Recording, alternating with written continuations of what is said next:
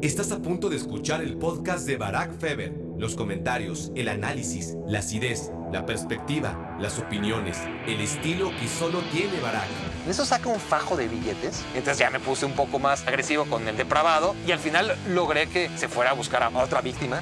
Es que mi cartera con tanto dinero pasó por las manos de la voluntaria, que se las dio al chofer. El chofer a la traductora. Pasó mi cartera llena de, de miles de dólares y no agarraron un solo yuan.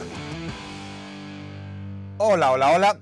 Bienvenidos a Me Quiero Volver Chango. Sí, escucharon bien. Si se perdieron el podcast anterior, ahora nos llamamos Me Quiero Volver Chango. Y como varios apuntaron, mejor así porque este nombre no nos lo había ganado nadie, ¿no? Recordemos que a la grande le puse Cuca, era un nombre genial, único, singular, hasta que descubrimos que alguien lo había pensado antes que nosotros y, ya tenía un podcast titulado así. Esa no es la razón por la que hayamos cambiado el nombre, pero en cualquier... ¿Me, salió un hayamos? No, ¿verdad? Pare, pareció un hayamos, pero quise decir hayamos. Esa no fue la razón por la que cambiamos el nombre, pero como bien apuntaron en varios de sus amables mensajes, pues al final hasta será mejor este nombre porque ahora sí, hasta que alguien se le ocurra la genial idea de ponerle a su podcast Me quiero volver chango, por ahora somos los únicos. Al menos si no seremos los únicos en el futuro, sí que habremos sido los primeros. No fue la razón por la que cambiamos de, nombre. Las razones ya las expliqué en el capítulo anterior. Si les interesa, ah, pues ya saben, ahí está el capítulo con Mauricio Pedrosa de la semana pasada. Hablando del podcast anterior, una respuesta sin precedentes, la verdad Muchas gracias. Quienes no lo sepan, suelo dejar mi email secreto en algún lugar del podcast, casi siempre al final, porque se me olvida, pero hoy no, hoy trataré de, de acordarme de hacerlo en otro momento del podcast. Y esto, pues para llevar control ¿no? de los verdaderos fans, o, o quizás sea mejor llamarles trastornados, que se pueden escuchar una hora a Brack Feber, que ni en su casa escuchan. Y cuando digo esto, lo digo literalmente, tristemente es así.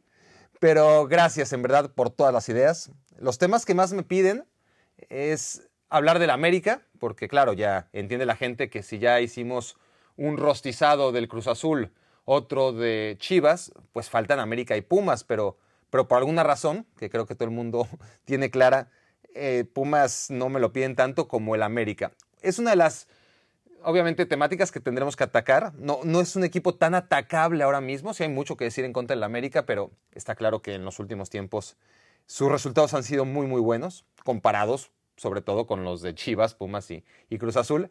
Pero sí que haremos un capítulo del América pronto. Lo otro que me piden mucho, mucho, mucho, y creo que es lo que más me piden, es hacer un podcast con anécdotas personales.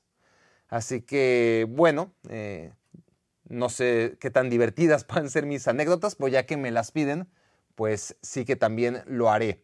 Eh, lo de Mauricio Pedrosa, hablando de, de que se me olvida a mí mencionar lo del correo electrónico en cualquier momento al azar de, del podcast, y esto es para que aquellos que me escriban, pues tr tratar de estar seguro que, que son aquellos que escucharon todo el podcast, ¿no? Entonces, ya si se los dejo hasta el final, pues ya es muy fácil adelantarla hasta el final. Si no saben si va a ser en medio o, o en la recta final, pues los obligo a tenérselo que chutar para que puedan tener acceso directo a esta comunicación vía correo electrónico. Pero como les decía, hablando de Mauricio Pedrosa, se le olvidó, obviamente, al burro. No podía ser diferente. Era obvio que se le iba a olvidar lo que anunció que nos iba a decir de Faitelson. Eh, a casi todos les gustó, ¿no? Porque pregunté qué les parecía esa iniciativa de tener un invitado y en concreto a Mauricio Pedrosa, con quien tuvimos una idea hace tiempo, o más bien la tuvo él, ¿no? De, hacer un podcast en conjunto. La cosa no se dio. Ya teníamos nombre, ya teníamos piloto incluso, pero bueno, él, él viviendo en Los Ángeles, yo viviendo en Connecticut, al final es una cosa que haremos en algún momento, pero bueno, yo les pedía que, que, mandaran su opinión y que si se juntaban las firmas suficientes, pues entonces que quizás me quiero volver chango podía tener co-conductor. A casi todos les gustó la intervención de Mauricio Pedrosa, pero a casi todos de vez en cuando. Hay opiniones de todo, obviamente, pero la mayoría coinciden que sí le gustó mucho la aportación de Mau, pero que no venga siempre, que, no es para tanto. Así que tendrá que volver a decirnos lo que no nos dijo de Faitelson, obviamente, y alguna vez más. Ahora, basado en votación popular, decidí las siguientes determinaciones. Habrá rotación en la temática de los podcasts de Me Quiero Volver Chango. Tres grandes tipos de podcasts los iremos alternando semana a semana. Uno será mi clásico, con la perorata de en turno quejándome de algo, o quizás haciéndole oda a algo, pero lo normal es que, que me queje de, un tema. A la siguiente tocará tener un invitado y hablar de, algún tema o, tener una iniciativa como la que tuve con Mau y nuestro once de comentaristas la semana pasada, entonces ya veremos si es un tema eh, relacionado obviamente con el invitado o, o si es una iniciativa. Y a la tercera semana hablaré de anécdotas personales porque les confieso que tengo muchas. Eh. Así que primero monólogo, luego invitado, después anécdotas y después otra vez monólogo y luego invitado y así sucesivamente hasta que se cansen. Confieso que antes del podcast, con esta idea de hacer algo de anécdotas, me puse a preparar algunas, bueno, no, a preparar algunas anécdotas, sino a, enlistar qué anécdotas pueden ser compartibles, más o menos interesantes y sobre todo que tengan que ver con, el deporte, ¿no? Porque tampoco se trata de andar aquí ventilando mi vida totalmente privada, ¿no? Todo lo que me hace personaje público, es decir, todo lo que tenga que ver con apariciones en la televisión o con interacción con algunos de mis compañeros también públicos o, en fin, hice una lista de, obviamente ustedes saben que, que tengo muy poco filtro, tampoco es que, quiera ocultar y, soy tan aburrido que tampoco tengo demasiadas cosas que ocultar, la verdad. Creo que lo más sano es mantener esa pequeña eh, distancia en la que si vamos a hablar de cosas personales, siempre tengan algo que ver, por lo menos de manera indirecta, con el fútbol o con mi trabajo. Y bueno, apunté 50, 50 anécdotas que tengo aquí, a ver si escuchan. Es una, es una tómbola bastante rústica que, en la que puse estos 50 papelitos y la idea es que cada vez que toque podcast de anécdota saque 10, uno por uno, y así vamos a tener 5 capítulos con 10 anécdotas, aunque mientras digo esto en voz alta, conociéndome, me alargo tanto que acabo solamente sacando nada más 5 y con eso ya tenemos una hora. Y lo que sería muy bueno porque así con 5 anécdotas ya tengo para 10 podcasts. Pero miren si no me alargo, que, que, ahora veo de reojo el contador y sin haber hablado de nada, bueno, solamente dándoles la actualidad del podcast, ya estoy en 7 minutos y medio. Así que bueno, ya, ya veremos cuántas anécdotas me alcanza a contar hoy. Se supone que tiene que durar como 40 minutos el episodio, pero como saben, no suelo cumplirlo. Pero bueno, literalmente el tiempo dirá cuántas anécdotas cuento hoy y a partir de ahí pues será el estándar para los siguientes capítulos de anécdotas. Así que suficiente preámbulo. Vamos a sacar el primer papelito y... Ay, Puente Mestalla. Puente Mestalla no es literalmente un puente en el estadio de Valencia, sino que es mi anécdota con Rafa Puente en Mestalla. Bueno, para empezar está bien. Fue la final del Barça Madrid de la Copa del Rey en 2011. A ver, vamos a poner en contexto. El, el Barça y el Madrid estaban en su punto más álgido de rivalidad. No me quiero desviar del tema porque aquí es con Rafa, pero bueno, tengo que poner el escenario, ¿no? En el que, ¿qué hacía yo en Mestalla? Yo viajé como aficionado, no por otra cosa, sino que como socio del Barça en esa época, además, donde realmente trataba de viajar mucho porque estaba muy consciente de que ese Barça, ¿no? el, el, Barça de esa época iba a ser irrepetible y, y, que había que disfrutarlo en vivo lo más que pudiera. Entonces, claro, se venían cuatro partidos seguidos contra el Madrid, dos de semifinales de Champions, uno de liga y uno de final de copa. Entonces agarré a mi mejor amigo Ari, que es del Madrid, por supuesto, el burro, y entonces nos fuimos a España, vimos el clásico en el Bernabéu, eh, que no pasó gran cosa, 1-1, creo que penal de Messi y penal de Cristiano, y, se acabó. Y luego la, final de Mestalla, ¿no? Después vendrían los partidos de Champions, pero ya no nos íbamos, ya no, ni, teníamos tanto dinero ni, ni, tantas vacaciones como para quedarnos para los cuatro partidos. Decidimos que veríamos esos dos. Entonces, bueno, ese es el contexto de, qué hacía yo en Mestalla previo a la final de Copa del Rey. Lo que tengo que decir es que una de las cosas que más me preguntan, además de por qué dejé de ir la Cruz Azul, eh, pregunta la que respondo en el primer podcast, otra de las preguntas muy, muy repetidas es, ¿qué ha pasado con las contracrónicas? Bueno, eso de por sí, ¿no? Eh, ¿Cuándo vuelven las contracrónicas? Pero sobre las contracrónicas pasadas, me dicen muchos, tienen la curiosidad de saber cómo reaccionaban los jugadores y si alguna vez eh, me reclamaron o me quisieron madrear o, cómo era esto, ¿no? Y la verdad que para mi sorpresa siempre acabo diciendo que, no, que, nunca tuve una mala experiencia. Recuerdo solamente dos, no, recuerdo una de hecho, y además indirecta, ¿no? Cuando a Paco Palencia lo agarramos en la banca de Ciudad Universitaria jugando con Pumas, tirándole basura a los compañeros que estaban en el terreno de juego. Y me acuerdo una que dice, míralo, míralo, es que ni picha, ni cacha, ni deja batear. En fin, creo que algunos de ustedes recuerdan esa contracrónica y la verdad fue un quemón para Palencia porque grilló sabroso a, sus compañeros de equipo, él desde la banca y, y pues claramente quedó exhibido. Y lo que pasa es que Palencia al otro día dejó de hablar la Azteca, ¿no? Nos vetó, pero no fue nada personal contra mí ni nada, o sea, no, a mí nunca me reclamó nada, eh, simplemente le dejó de hablar a TV Azteca, es decir, TV Azteca pagó las consecuencias de, de mi contracrónica. Y luego dije dos, pero la, la de Cuauhtémoc ni me la creo, la verdad. No sé si fue Eder o Palafox o un reportero, creo que fue Palafox, en Azteca que me dijo, ya me dijo el Cuau, porque además Palafox hablaba como el Cuau, ¿no? Ya, ya, ya me dijo el Cuau que la verdad que le baje de huevos con la contracrónica. Yo, ya, la verdad es que nunca, primero ni me preocupó y segundo, conociendo a Palafox, no sé si era broma, si era en serio, o, si el mismo Cuauhtémoc estaba hablando en broma o en serio, pero sí, aparentemente le, me mandó con Palafox o mandó a, a Palafox a decirme que le bajara de huevos. ¿no? A la decimotercera contracrónica.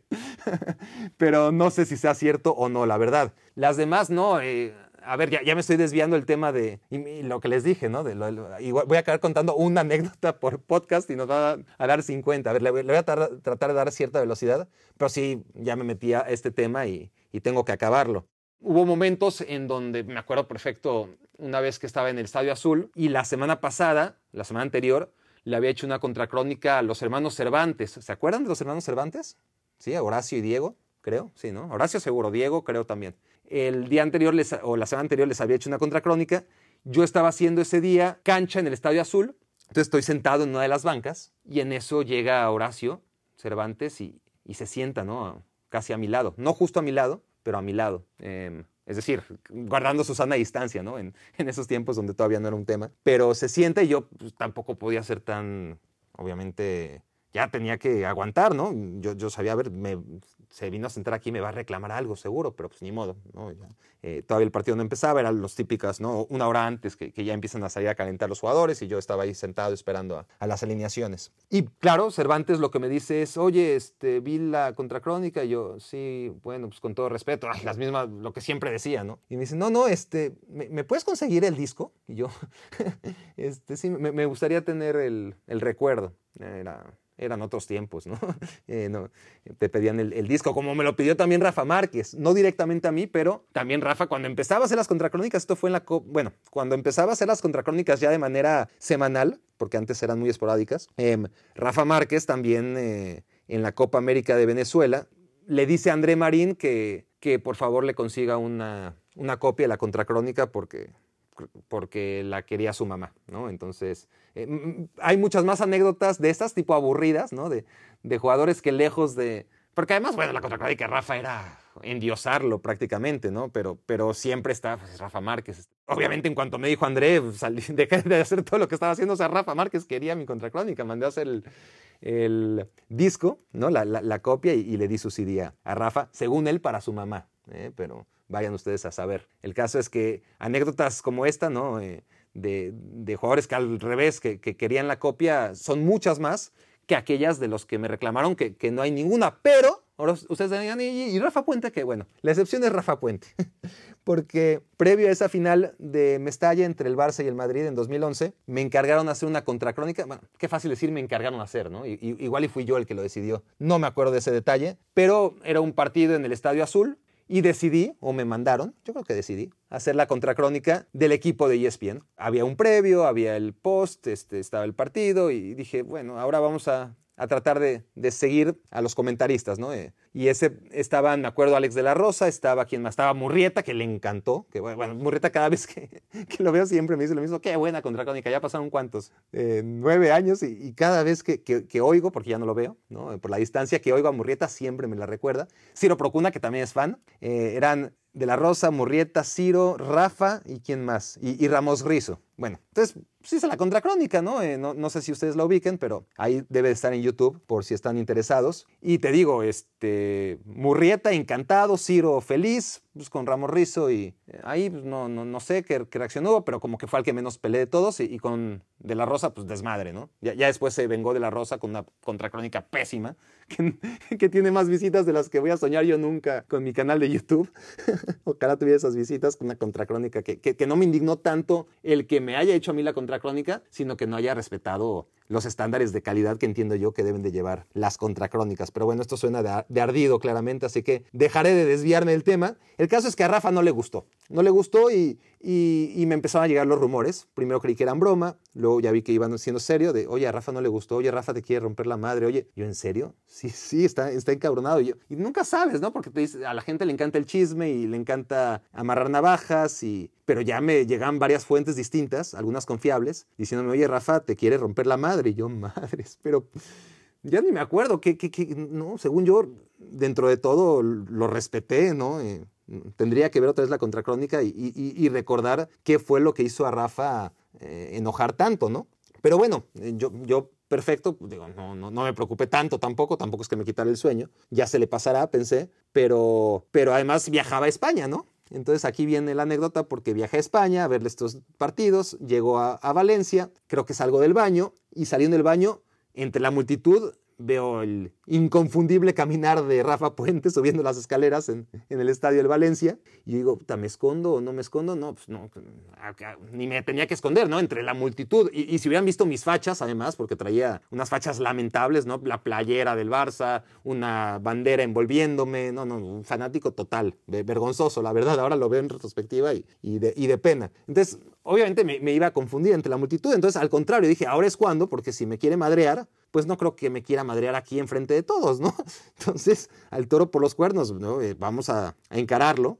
A encararlo es un decir, es decir, vamos a ir a pedir perdón, ¿no? Este, y entonces, claro, este, provoco yo que, que nos crucemos, porque si no, no nos íbamos a cruzar. Y, y, claro, no me reconoce de inicio, pues porque entre tanto fanático del Barça y yo disfrazado también del Barça, pues, pues como que le costaron esos 3, 4 segundos en reconocerme y le digo, oye Rafa, eh, me dijeron que no te gustó eh, la contracrónica y, y, me dice, no, no, ya, ya sabes que no, bueno, no me gustan esas cosas, pero no hay pedo, cabrón. Y yo, uff, se me, un peso de encima se me cayó, ¿no? Eh, y ya, este, bueno, Rafa, suerte. Él, él, iba a transmitir el partido, yo iba de, de aficionado, pero, pero ya con eso pudimos limar asperezas. Por alguna razón tengo que confesar aquí que no le caigo bien a Rafa Puente. Eh, yo creo que todos tienen esa rara sensación de conocer a alguien y ese alguien les cae bien, pero ustedes tienen la sospecha de no caerle bien a ese alguien, ¿no? Y, a mí me pasa con Rafa Puente, no, no, no me pasa con nadie más. Eh, creo que le caigo bien a casi todo el mundo, le soy indiferente a muchos otros, pero así que de que le caiga mal a alguien no, no, no, no lo tengo tan claro como con Rafa. Eh, por alguna razón, que, a ver, ya, y me la he hecho, ¿eh? porque, porque soy un tipo que habla de frente y, y he llegado y, y, este, y le he dicho, bueno, Rafa, ¿qué onda? Y, y, se le quedó grabado un comentario que hice al aire, eh, no al aire literalmente, sino o sea, quizás sin pensar, cuando estábamos en el coche. Él lo tiene clarísimo, si, si, ahorita lo pudiera tener, él diría puntos y yes, de, pero para mí, como para mí no fue nada importante, y por más que me lo ha recordado, pues yo ya ni me acuerdo. Es decir, estábamos en la camioneta, camino a Pachuca, y algo yo dije sobre los futbolistas y, no sé, algún comentario generalizando a los futbolistas, ¿no? Y bueno, no me la perdonó algo me, en ese momento como que dijo, no, no, no, y medio discutimos, pero, pero nada, nada que, que yo me acuerde. ¿eh? O sea, esa no es la anécdota que, que quiero contar, pero ya, eh, ya que estamos en eso, porque no la puedo contar porque no me acuerdo qué pasó. Pero tanto así que, que luego mi jefe en ESPN me dijo, oye, ¿qué, ¿por qué Rafa no te quiere? Yo, ¿de verdad tienes esa percepción? Porque es la misma que yo he tenido toda la vida. Y es como me dice, sí, algo que hiciste en, en un viaje a Pachuca me estuvo diciendo algo que yo, puta, es que sí, sí, sí, sé la historia más o menos, pero a la vez no tengo ni idea, eh, Armando le decía al jefe de ESPN. Pero en fin, este, vino una vez a Bristol en la Eurocopa de 2012, yo, yo, yo era prácticamente su, chof su chofer, el de él y el de, y el de José Ramón, y creo que limamos asperezas, pero después me vine a Estados Unidos y él pues se quedó en México y, y cuando lo he visto pues tampoco es que le dé demasiado gusto verme, ¿no? Tampoco es que, que llegue y me abrace y, y, nada de eso, pero bueno, ni, ni, ni modo, es, es lo que es, este, a veces no, no, le puedes caer bien a todo el mundo. A mí Rafa Puente, la verdad, me cae muy bien. Y bueno, este, acabó ese partido y, ya que estoy en eso, porque, porque no metí la anécdota del partido en mis 50 papelitos, entonces ya que estoy en eso, pues terminemos la, anécdota con qué pasó esa noche en Mestalla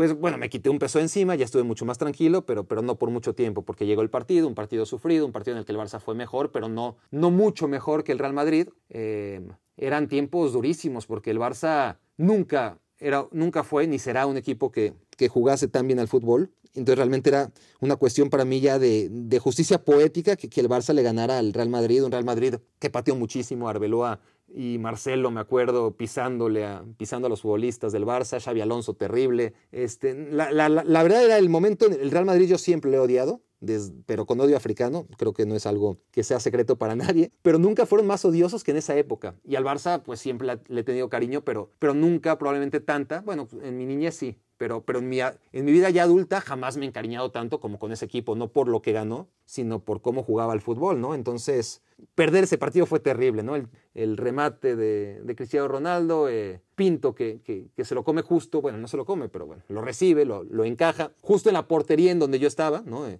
nosotros estábamos ubicados justo detrás de esa portería y para mí fue un golpazo porque además era, es que vamos a perder la Champions, ¿no? Después de este golpe, perder la Copa, van, nos van a ganar la, la semifinal de la Champions y, y, yo estaba devastado, devastado, ¿no? Ahora lo digo con pena, pero, pero fue así, la verdad, fue así. Tanto que acaba el partido y lo que hago inmediatamente es salir rapidísimo, no propiamente del estadio, sino del campo, o sea, ¿no? de, las puertas de, de, entrada, y me quedo ahí afuera del estadio en una columna totalmente destrozado, ¿no? con el atuendo que ya les dije, cabizbajo, eh, sentado en, el suelo y apoyado sobre una columna. y nada más sentía como, cómo pasaba la gente y me decía, porque obviamente era, era zona de puro Barça, el, los de Madrid estaban del otro lado del estadio. Ánimo, chaval, ánimo, vamos, que, que, que en la Champions nos recuperamos, hostia. Y, y me seguían diciendo cosas y, mensajes de ánimo y pasaban y, me acariciaban la cabeza, ya saben, ¿no? Este, como, como yo estaba dando pena total. Hasta llegaron los, los Boisos Noise. Los Boisos Noise son los ultras, los radicales, la, peor lacra que hay en, el Barça, ¿no? Este, los, violentos, vamos. No digo que lo sean todos, pero, pero por eso se caracterizan. Eh, la gran mayoría sí, que lo son. Y, se acercaron varios de ellos a consolarme y, de hecho me acabaron levantando literalmente. A, hostia, hostia, que que, perdimos bien, no sé qué, bla, bla, bla, eh, que, que, ya nos los follaremos eh, el próximo miércoles. Y levante esa cabeza. Y, y me levantaron literalmente, ¿no? Este, los Boys Noise después de consolarme. Y ya regresé eh, a encontrarme con, con mi cuate con el que había viajado desde Madrid. No crucé palabra con él en tres horas, es mi mejor amigo, pero me conoce tan bien que, que supo que, que no tenía que decirme una sola palabra, él, él siendo muy del Madrid, en las tres horas de viaje a, a la capital de España. Bueno, hasta aquí mi primera de 50 anécdotas. No voy a contar las 50 hoy, está claro, porque ya, ya nos estamos aproximando a la primera media hora de anécdotas. Así que lo, que sí veo muy difícil es que cuente 10, ¿no? Como era mi, mi idea. Así que de inicio ya estoy viendo que, que si me apuro, por ahí sacamos 5. Pero bueno, no, tampoco me voy a apurar demasiado, según el tema que salga. Ahí está la tómbola. A ver, taekwondo rumano. Uy, no, está tan rápido. No, bueno, está... está... Miren qué transparente soy que, que, podría, o sea, nadie me está viendo, ¿no? Podría perfectamente meterla otra vez y, y, sacar otro papelito, pero soy, entre que soy muy transparente y bobo, pues ya, ya me embarqué a mí solito, ya dije taekwondo rumano y, y dirán, ¿y eso qué es? Bueno, es una anécdota que, que, pensé en si debía ponerla o no, pero dije, sí, qué diablos, la voy a poner, pero no esperaba que saliera tan rápido, ¿no? Fue, fue una de las últimas, la verdad, eh, de las ultimísimas, que decía, ¿y esta la pongo o no? Porque, pues, en fin, la, la, puse y mira, aquí está, salió. Fue también en España, fue varios años antes, yo estuve de corresponsal en España en la temporada 2004-2005. Esa es otra anécdota en la que en la que yo me fui a vivir a España porque, bueno, eh, yo no fui al, a los Juegos Olímpicos de Sydney 2000 porque estaba muy chavo y lo entendía y, y estaba muy lejos y, y, no creía que era mi momento. Luego llegó el Mundial de 2002, Corea y Japón, donde Azteca no tenía los derechos, tampoco Televisa, tenían derechos solo para algunos partidos y, también era muy lejos y, yo estaba muy chavo y, entendí otra vez que, no me tocara ir al Mundial. Cuando no entendí que no estuviera en la lista, ya después de tantos años en, los medios, o, en concreto en, en TV Azteca, fue cuando no estuve en la lista de Atenas 2004. Y, y ahí es cuando hice un, un, pequeño berrinche y fui con José Ramón y, y, le dije, esta no es la anécdota otra vez, pero, pero estoy poniendo el contexto. Eh. Y le dije a José Ramón que, que estaba muy decepcionado, obviamente me cagoteó, me dijo, oh, ya, si tienes 19 años, ¿eh? que ya no, José Ramón, tenía 19 años la última vez que me vine a quejar de que no fui a los Juegos Olímpicos de hace cuatro años, ahora ya tengo 23. Em, sí, sí, pero ¿qué? ¿Ya te quieres sentar en mi silla, cabrón? Yo, no, no, no, no, no me, quiero, no me interesa tu silla, quiero, quiero ir a un gran evento, pero bueno, no me tocó. Para quitarme la espina, ahora mismo estoy muy decepcionado, eh, me gustaría aprovechar la oportunidad de irme de intercambio, como lo están haciendo todos mis amigos, yo estaba en la universidad, ¿no? Y, y le dije, mira, todos mis amigos se han ido de intercambio a algún lugar y y yo no he podido, pues porque yo tengo trabajo. Pero pensé que si puedo ir durante un año como corresponsal y me y, me, mi sueldo base, que mi sueldo base era una porquería, ¿no? Tenía un sueldo base y luego tenía este, comisiones según lo que hacías, ¿no? Según los partidos que te tocaba hacer y, y así el modo de pago. Yo, yo le decía, nada más manténme mi base para, para sobrevivir y, me quedé de corresponsal haciendo lo, lo, que haya que hacer. Estaba ahí Rafa Márquez, estaba Gerardo Torrado, eh, estaba, bueno, justo antes de los Juegos Olímpicos estaban Belén Guerrero y, Ana Guevara haciendo ahí sus campamentos de verano eh, y les fue muy bien a las dos, la verdad. Em, ganaron la plata. Bueno, le fue mejor a Belén Guerrero que, que Ana Guevara, que, se esperaba que ganara el oro, ¿no? Pero bueno, este, ¿qué más? Maribel Domínguez y, y había ciertas cosas, entre otras, el Mundial de Taekwondo de Madrid, donde Edna Díaz ganó el oro. Entonces, Voy saliendo de la noche del hotel donde están los taekwondoines, ¿no? de, hacer la entrevista con Edna, me imagino, y estoy esperando el taxi, ¿no? Espero el taxi, a ver si, si llega de una vez, si no llega, y, y en eso veo pasar a, a un tipo, ¿no? De, de, estatura mediana, diría que pelo castaño claro, quizás hasta con sombrero, igual ya lo estoy caricaturizando, ¿no? No, no me acuerdo de eso, pero, pero bigote casi seguro, de cuarenta y tantos años, y pasa una, dos, tres veces, como que digo, y, como que me ve y sigue caminando y yo sigo esperando el taxi, ¿no? Hasta, hasta que por fin se anima y, me empieza a hacer plática, ¿no? Y, me dice, ¿vienes al, vienes lo, de taekwondo? ¿Eres atleta? Y le digo, no, no, no, eh, ya le explico, no, no vengo a, hacer entrevistas.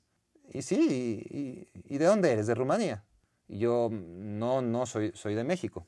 Y yo, pero ya diciendo, ¿y este qué quiere, no? Me dice, te invito a una copa. Y yo, no, no, no, no, gracias, este, ya, ya me tengo que ir, necesito el taxi.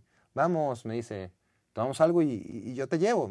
Esto, obviamente en, acento español, ¿no? Eh, que, no me sale tan bien, ahora mismo no, no lo tengo, pero vamos, tomamos algo y, yo te llevo, me dice, ¿no? ¿A, dónde vas? Yo te llevo. Te invito a una copa. Me insiste. Y, y, me insiste, y me insiste, y me insiste. Y yo, por favor, que ya llegue el maldito taxi. No, no, no, gracias, de verdad no puedo, ¿no? En eso saca un fajo de billetes. Pero, a ver, pudieron ser, no sé si, si eran de un euro todos, ¿no? En o sea, no me los puse a ver. Igual eran nada más 200 euros, pero, igual eran 2.000 o 5.000. Era un fajit, súper fajo de billetes, tremendo, ¿no? El, el, que sacó de su bolsa. Y ahí pues dije, ya, ya, ya me lo empecé a pensar, ¿verdad?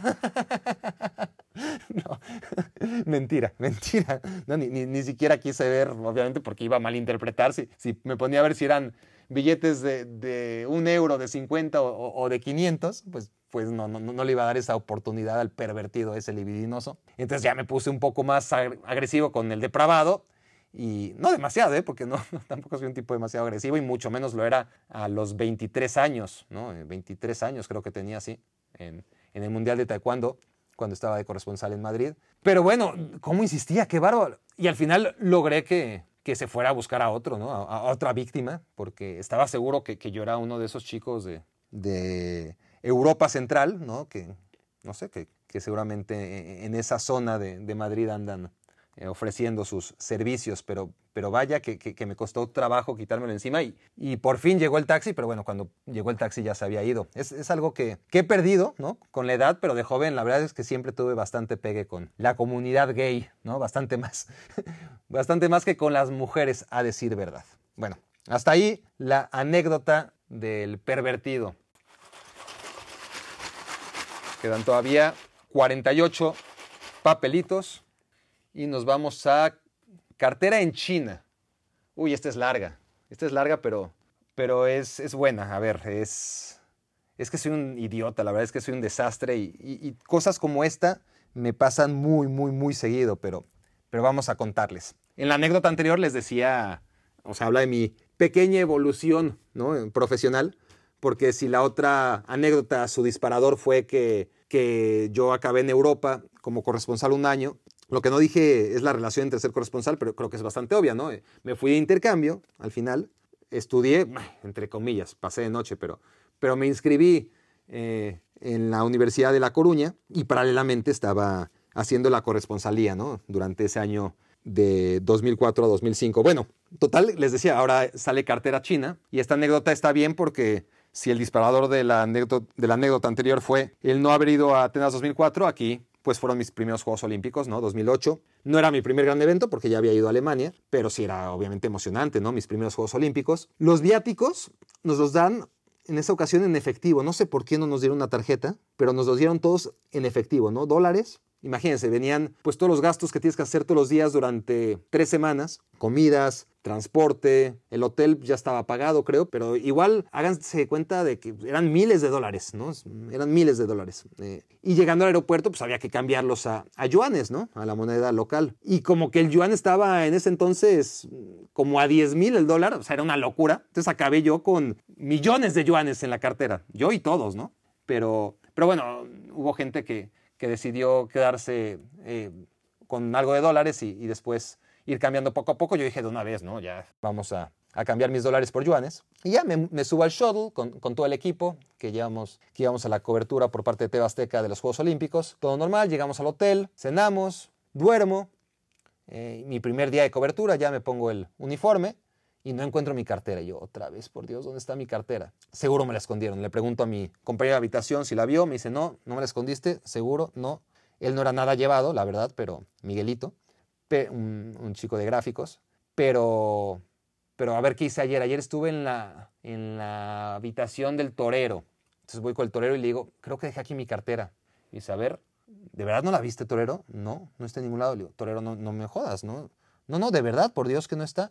Entonces ya, sabes, ¿no? Lo típico. Fui al baño, fui, traté de, ir a todos los lugares a los que había ido la noche anterior, que no habían sido tantos, a buscar mi cartera y obviamente le pregunté a uno por uno de los gañanes este, que tenía por compañeros si tenían mi, cartera, ¿no?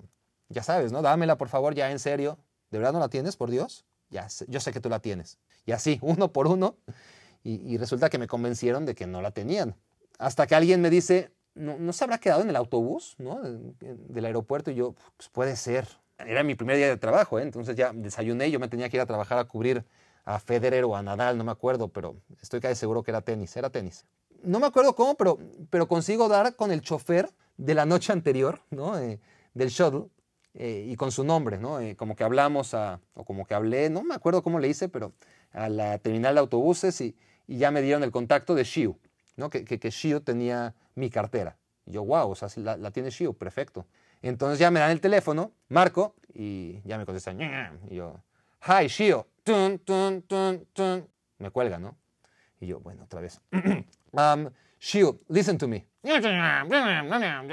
Y me cuelga. Y yo, es que, claro, no me está entendiendo nada. No habla ni una palabra de, de inglés. Pero, ¿cómo le hago para decirle que, que, tiene, que tiene mi cartera, no? Eh, que, que, entonces le digo, um, ok, Shiu, listen to me. Okay, okay, listen to me. You know what is a wallet, right? sabes lo que es una cartera, ¿no? Um, ok, listen to y me cuelgo otra vez. y yo, Dios, no, no, no, no va a haber forma de, de que me haga entender, ¿no?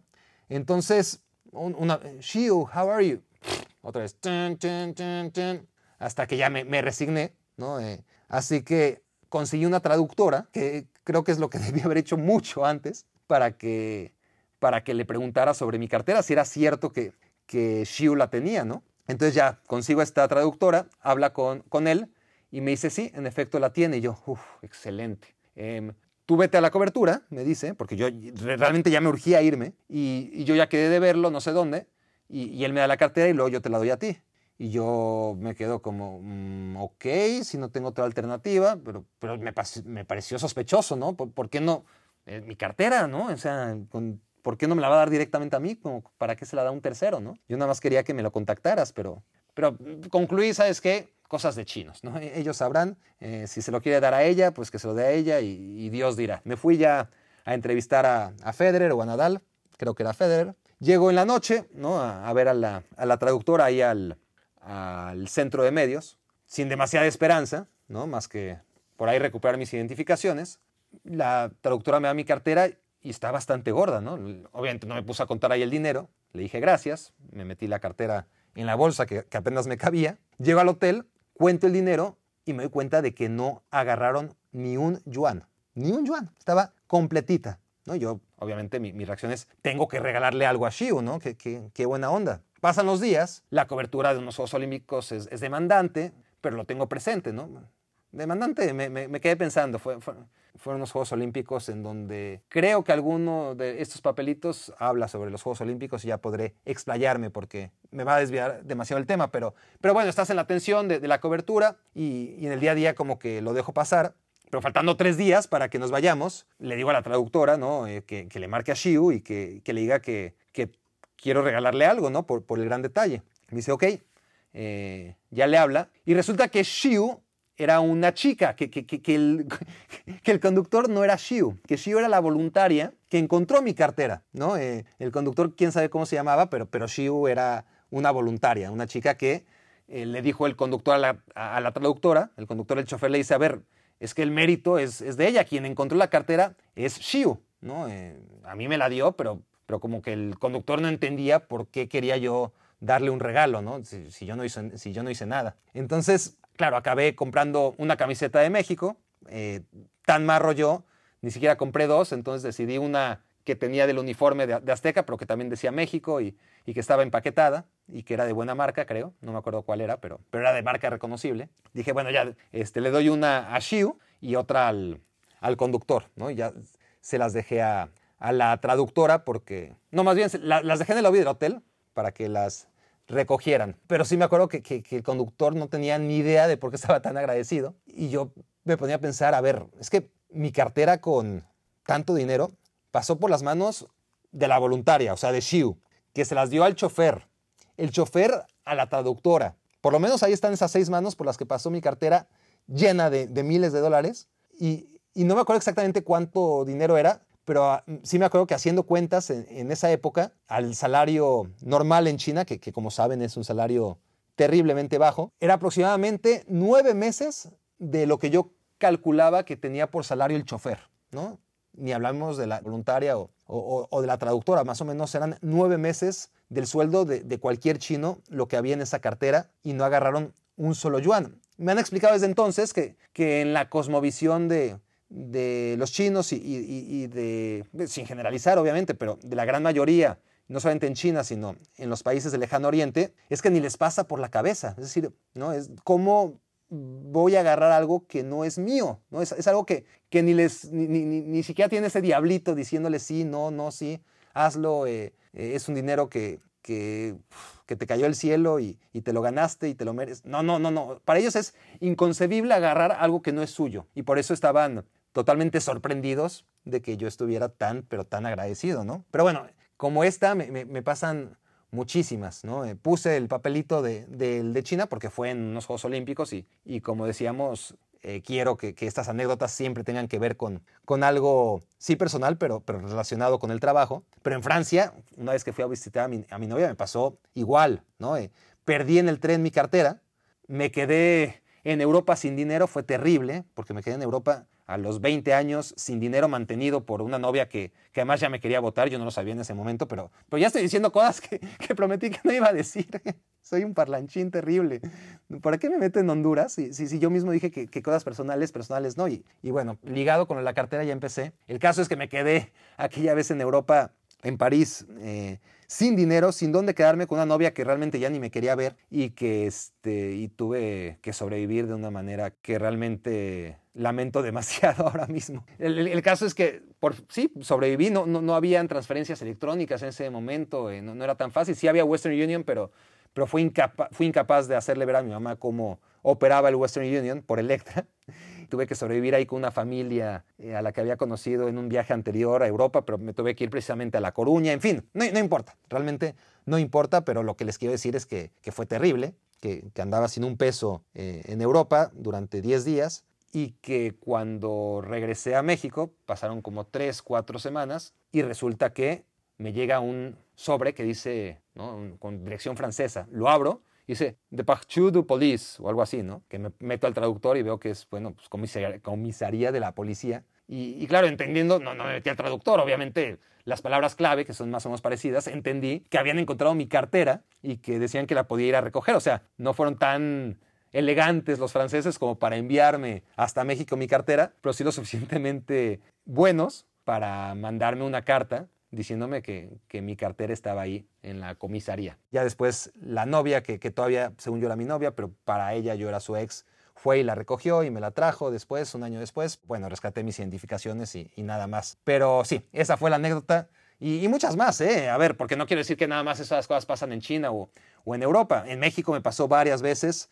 Eh, gente que, encontró mi cartera y, me la dio. Una señora hasta se bajó del pecero una vez. Eh, la verdad es que tengo demasiada suerte. Yo creo que por eso soy tan tonto eh, y no aprendo, porque tengo tan buena suerte cuando hago tonterías y que pues obviamente no aprendo y, las sigo haciendo. Así que llegando aquí, ah, mira que me acordé, mi mail es barak, Llevamos tres anécdotas, ¿verdad? Bueno, eh, vamos a llegar a cinco, me parece. Si me escriben en redes, a lo mejor los leo, pero difícilmente les contesto, la verdad. Eh, no, es seguro que, lo haga. Me parece que solo un email es lo suficientemente personal y, y más o menos esforzado. Tampoco es que, wow, qué trabajo, ¿no? Te metes a tu mail, le das escribir y escribes algo y le das send después de escribir un correo electrónico, pero digamos que sí es algo un poquito más laborioso que la sencillez con la que se manda un tweet o, un mensaje por Instagram o, en Facebook. Entonces, digamos que recibir un mail sí me orilla, a diferencia de, todos los demás mensajes que, recibo, que a veces leo y que a veces no, pero leer un mail de, alguno de ustedes, porque además son gente que, escucharon todo el podcast, pues me orilla moralmente a responderlo. Sé que esta semana no he respondido a, muchos o, prácticamente a ninguno de los que me llegó, pero encontraré el tiempo de hacerlo. Así que gracias por sus respuestas, por sus mensajes, por la verdad muy conmovedores e inspiradores muchos de ellos. Realmente no me puedo cansar de, agradecérselos. Ya lo haré por la vía del correo electrónico, eh, pero sí es cierto que, ahora se van a acumular más y, y si no he respondido, ahora tengo que responder ya porque supongo que me van a caer los que ahora mismo me están escuchando. Estoy siendo muy optimista. Si, recuerdan, en los primeros eh, podcasts, al contrario, ¿no? Decía, bueno, dos o tú que me estás escuchando. Y, ya me di cuenta que, increíblemente hay, más gente difícil de entender este, en este mundo de, la que yo pensaba. Así que, que, a ver, esto se me está saliendo un poco de las manos, ¿no? Si no he respondido es que realmente me llegaron muchos mensajes y, y probablemente con los que se acumulen tenga que dejar de hacer esto de, hacer saludos personales, que se entienda, eh, porque amenaza con salirse de control, ¿no? Eh, pero bueno, ya, ya la manera en la que pueda seguir siendo agradecido con, todos ustedes que, realmente merecen como mínimo el que tenga esa atención directa, más allá de, contestarles gracias por sus correos electrónicos. Dicho lo anterior, barack.barackfeber.com para sus comentarios y sugerencias. Pasemos al siguiente papelito. Ya llevamos tres anécdotas, vamos por la cuarta. Bárbara Mori. a ver, perdón. ¿Qué, en verdad, ¿qué quise poner con Bárbara Mori? No es broma, ¿eh? A ver, sí, sí que quise poner, pero es que no es ninguna anécdota. Yo, yo creo que, que me traicionó el subconsciente y, y, este, y estaba pensando en... ¿Por qué puse Bárbara Mori? A ver, perdón, debería ponerle stop, pero, pero quiero que, que sea sin edición, como son todos mis, mis este, capítulos, pero es que ahora sí no esperaba esto. Bárbara Mori, a ver, ¿por qué la puse, por qué puse Bárbara Mori en el papelito? Se me traspapeló, pero, pero no me acuerdo. Es que, a ver, es que no es una anécdota como tal. A ver, en lo que me acuerdo, porque no, no, no hay nada que me acuerde. Pero bueno, ya, ya, que estamos en esto, este, no es anécdota, pero digamos que es em, una confesión, ¿no? Yo viví años perdidamente enamorado de Bárbara Mori es un amor totalmente platónico. Es más, todavía, aunque le he perdido la pista, ya no sé cómo ha envejecido. Estoy seguro que lo ha hecho de una manera muy, muy digna. Pero, pero sí, desde que salí en Mirada de Mujer eh, y nadie la conocía, como la hija de, la protagonista, ¿cómo se llamaba?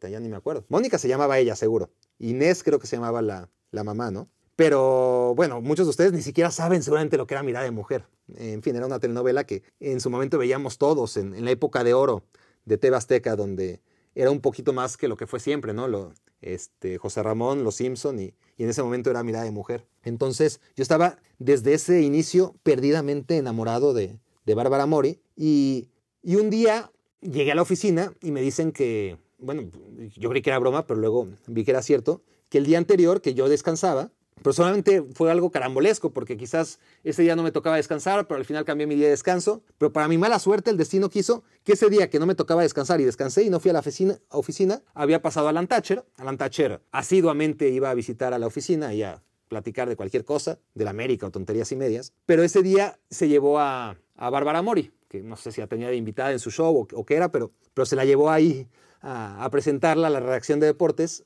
y yo no estaba ahí. Y, y, me quería morir cuando me enteré de que Bárbara Mori había estado en la oficina el día anterior y que yo no estuve ahí.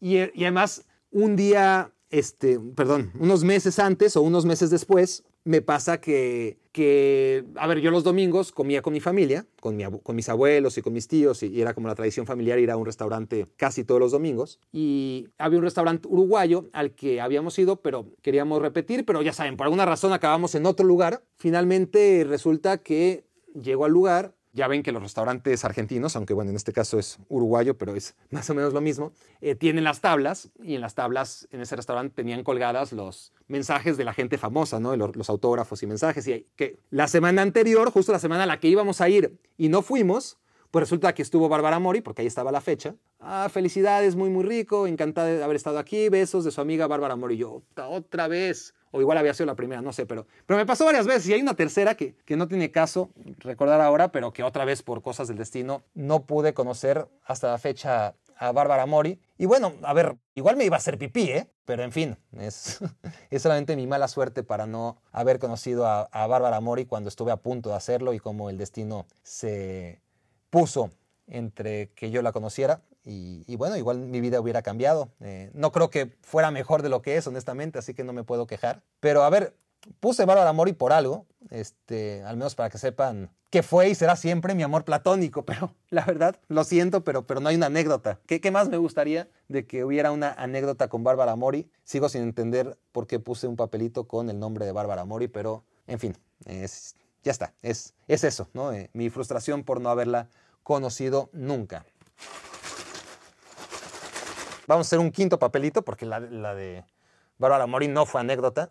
Y sale, a ver, payasos y chavos en Alemania. Mm, a ver, no sé si sea la mejor para cerrar, pero sí, sí, es la mejor para cerrar porque, porque es, es amable. O sea, eh, eh, un poquito más de hueva, quizá no, no, será tan divertida, pero porque no es picante ni, incómoda, pero nos va a dejar con un buen sabor de boca y, es bueno homenajear a la gente que hay que homenajear, porque cuántas veces en nuestras vidas no, nos cruzamos con gente a la que no vamos a ver nunca más y se nos cruzaron justo en ese momento y nos salvaron el pellejo, ¿no? Y, ni siquiera pudiste aprenderse, a, aprenderte su nombre porque fue, todo tan rápido y, y, lo hicieron con tan buena intención que todo es muy rápido, ¿no? Y yo creo que, que a todos les ha pasado, ¿no? Pero no sé si a todos les queda esa sensación de angustia, de, de, saber que ya no te los vas a topar nunca más. Y si te los topas otra vez, pues ya no les puedes reconocer la cara, ni, ni tienes su nombre, ni, ni ningún co contacto para decirles después de muchos años, mira, un día, hace mucho tiempo, hiciste esto, seguro ni te acuerdas, pero yo sí me acuerdo y, gracias por ello, ¿no? Este tipo de detalles que, que, a mí me angustian un poco porque sí hay mucha gente que ha pasado muy fugazmente por mi vida, pero que, que, que me ha salvado el pellejo. Dos anécdotas rápidas, ¿no? Eh, dice payaso y chavos en Alemania. En, en Alemania 2006, eh, los días previos al Mundial, llegamos a, cubrir un partido amistoso, era Colombia contra Alemania, que se iba a jugar en Borussia Park en, en Mönchengladbach. Entonces llego a Borussia en tren desde Múnich, un camino bastante largo, y este, a recoger las acreditaciones que ya estaban tramitadas para el partido que se iba a jugar al otro día. Entonces, llegamos a Borussia Park, ¿no? Nos bajamos en la estación, caminamos, llegamos al estadio y nos dicen que no, que las acreditaciones no son en el estadio, sino en la federación. Y yo, ah, perfecto, ¿cómo llego a la federación? Me dicen, bueno, es en Düsseldorf. Um, ok, estamos en Mönchengladbach y el partido es en Mönchengladbach y se juega mañana porque las acreditaciones están en Düsseldorf. Eh, bueno, así como, como lo que les conté anterior, eh, para, acabé en la conclusión de que eran cosas de chinos, aquí eran cosas de alemanes. Y yo, este, bueno, pero Düsseldorf está cerca, ¿no? Me dicen, sí, sí, está bastante cerca. Eh, cierran a las 5, ¿eh? A las 5 ya levantan, eh, ya levantan la mesa de, de, acreditaciones. Y yo, ¿qué horas? Eran las 4 y 15. No, no, no tenía tiempo de, de, llegar a Düsseldorf, entonces no había mucho que discutir ni, ni tiempo que perder. Y en eso se acerca un señor alto, eh, desgarbado, unos cincuenta y tantos, ¿no? Flaco, y nos dice, eh, con inglés cortado, ¿no? Eh, Do you want me to... Hasta eso en inglés, eh, en Alemania hablan bastante inglés, hablan en general buen inglés, pero aquí sí fue como, do you want, do you want me to, to drive you to Düsseldorf? Y, este, y nosotros, el camarógrafo y yo, que, que estábamos ahí, pues la neta sí, ¿no? Pero, pero en seguro hasta Düsseldorf. Este, y sí nos, nos pareció sospechoso pero pues éramos dos contra uno, ¿no? Y, tampoco es que tuviéramos mucha alternativa porque nos iban a cerrar la federación y, nos íbamos a quedar sin acreditaciones para el partido del otro día, ¿no? Y, realmente, pues sí aceptamos. Entonces ya abre el coche, que, no era ni coche ni camioneta, sino esta especie de, vagonetas, pero chaparras, típicas de los 80, no sé si lo ubican, perdonen el, el desmadre, ¿no? que tengo en el coche. Sorry for, eh, for the mess. Y abre la, la puerta y y claro, no, no, tenía ni asiento, estaba lleno de globos, ¿no? Entonces, como que nos fuimos en la cajuela, que, que era, claro, eran los asientos de, adelante y todo lo demás era como globos. Y, y resulta que, que el tipo es un tipo que vestido de payaso va y sigue o seguía, no sé si hasta la fecha lo haga, lo, lo, vi algunas veces, la verdad, años después, pero es un payaso que, que sigue todos los partidos de la selección alemana y bueno, pues nos subimos a, ese coche para que nos llevara hasta Düsseldorf, que, en realidad era media hora o 40 minutos no más, pero fue un gran detalle, ¿no? Y, cuando le dije gracias, al final me dijo, you know the slogan. No, no, a ver, no, no, puedo imitar eh, el inglés de un alemán, o sea, por si no puedo imitar un alemán, mucho menos el inglés de un alemán, pero, pero me dice, bueno, el slogan del mundial es time to make friends y es lo único que estoy haciendo, ¿no? Amigos. Y fue, fue muy bonito. Y, y, y no solo esa anécdota, porque días después ya teníamos un coche rentado, pasamos con el camarógrafo a la gasolinera, le echa gas, el idiota en lugar de diésel, y entonces a un kilómetro de la gasolinera o menos, en plena carretera oscura y de noche, nos quedamos parados. Todo esto nos dimos cuenta después, ¿no? Obviamente se para el coche y nosotros, pues, ¿por qué? Y luego sacamos la conclusión de que, claro, el coche era diésel, nosotros sin costumbre, este, pues, le echamos gas. Entonces, en lo que vemos que hacemos, porque no tenemos celular ni, ni nada, eran otros tiempos. Un coche se pone atrás de nosotros y el camarógrafo pues como que se enoja, ¿no? Y le dice, pues, rebásanos, ¿no? Que, que, no ves que tengo las intermitentes, pero, pero se queda ahí y ya se empieza a enojar el camarógrafo, se bajan y ya está, se, empezó a poner violento, ¿no? El, el cámara con, con, el que iba, porque decía, pues esto es qué, este, estaba muy a la defensiva, porque además estábamos muy angustiados por, por la situación. Y resulta que eran dos mocosos de, no sé, de 17 a 20 años y se bajan para ayudar y camina uno a un teléfono público porque creo recordar que no tenía celular, llama a la grúa y al seguro y, y se quedan con nosotros todo el tiempo hasta que no nos trajeron un coche nuevo ¿no? Porque la grúa se llevó el coche que echó a perder el camarógrafo. El seguro tuvo que traer un coche nuevo. Era la noche, pero altas horas de la noche. Y era una carretera sin luz, ¿no? Entonces, la verdad es que se quedaron esos chicos hasta que fue necesario hicieron todos los trámites que tenían que hacer y la verdad es que igual a lo mejor, te digo, no tenía nada mejor que hacer, pero, pero fue de todas formas un detallazo, ¿no? Que, que cambió mucho, honestamente, los prejuicios que yo tenía sobre los alemanes. Tanto lo del payaso, ¿no? Sin, sin utilizar su oficio como algo despectivo, como lo de estos chamacos. Habría sido la noche muy, muy larga sin su asistencia.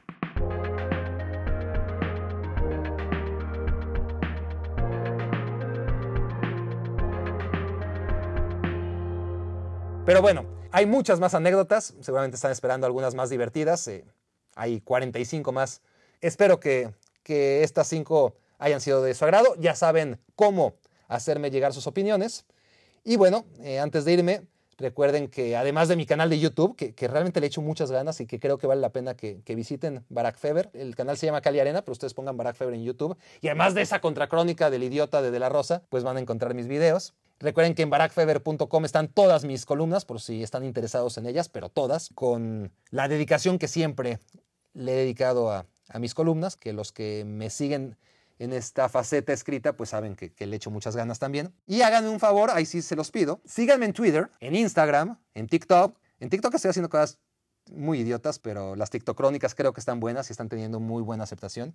Twitter e Instagram, pues no tanto, de repente hago algunas cosas, pero, pero la cosa es crecer, ¿no? Eh, es la única forma de que este podcast, Quiero Volver Chango, y, el canal de YouTube, que se llama Cali Arena, que son los dos grandes proyectos de todo esto, crezca, ¿no? A través de las redes sociales. Así que si ustedes se suscriben a Twitter, a Instagram, a TikTok, en todos lados soy Barack Feber. Y si además a, sus conocidos, aquellos que conozcan que le gusten las contracrónicas, por ejemplo, si pueden convencer a la mayor cantidad de gente posible a que se suscriba a mis redes, a YouTube, a Twitter, a Instagram, a TikTok, pues será un gran, gran, gran detalle de sus respectivas partes. Esto fue Me Quiero Volver Chango. Gracias por hacerme tu cómplice para matar el tiempo. Escuchaste el podcast de Barack Feber toda la información de los deportes con un toque de Barack.